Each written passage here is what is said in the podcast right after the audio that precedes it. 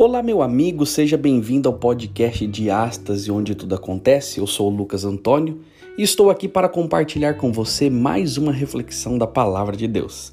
Antes, porém, quero lhe convidar a nos seguir no Instagram, no arroba diastase.podcast e assinar o nosso conteúdo na sua plataforma digital preferida. Assim, sempre que sair um podcast novo, você é notificado. Então, agora Bora pro texto.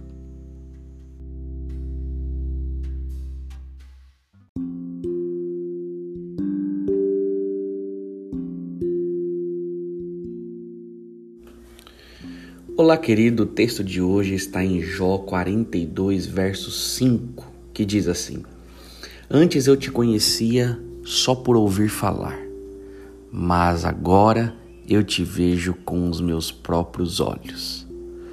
Ser cristão não é nada além do que imitar o Cristo que nós vemos. Ser cristão é ver a sua majestade e imitá-lo. Conta-se a história de que Bob Evans foi cego por 50 anos e não podia ver nada. O mundo era negro, apenas com sons e cheiros.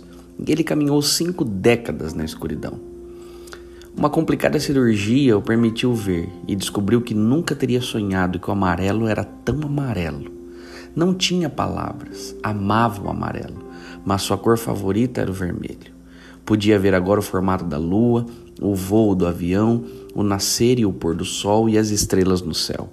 Nunca poderia imaginar como eram bonitas essas coisas. Bob Evans não era o único que gastou a vida perto de coisas, mas que nunca as via. Poucas são as pessoas que não sofrem de algum tipo de cegueira. Interessante, não é? Podemos estar próximos de alguma coisa a vida inteira e nunca nos focarmos nela e não termos tempo para que ela se torne parte da nossa vida. Pense, apenas porque vimos várias chuvas não significa que tenhamos visto a grandeza de alguma. Podemos viver perto do jardim e perder o foco da beleza das flores. Um homem pode gastar a vida inteira com uma mulher e nunca parar para olhar para dentro dela. Podemos ser bons e nunca termos visto o autor da vida. Podemos ser honestos, moralmente corretos ou religiosos e nunca termos visto a Deus.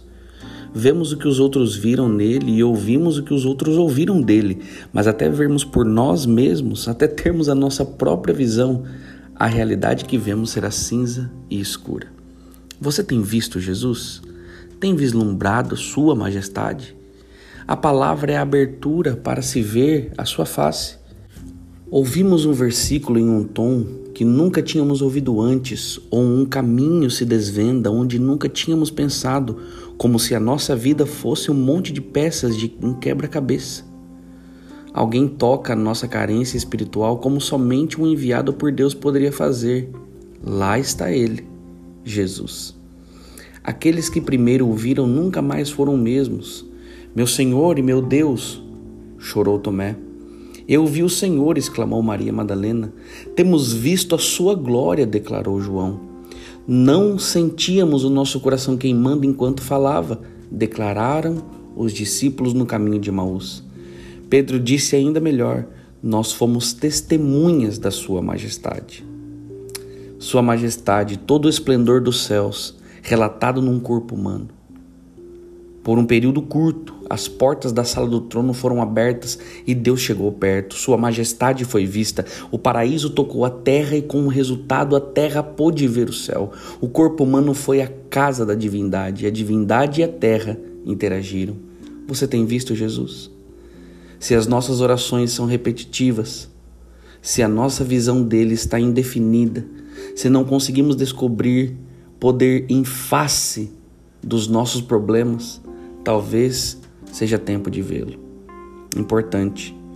O que acontece com a pessoa que testemunha a majestade de Jesus é que ela se torna um dependente, uma olhada no reino, e se é consumido pelo desejo de o ver mais e de dizer mais sobre ele.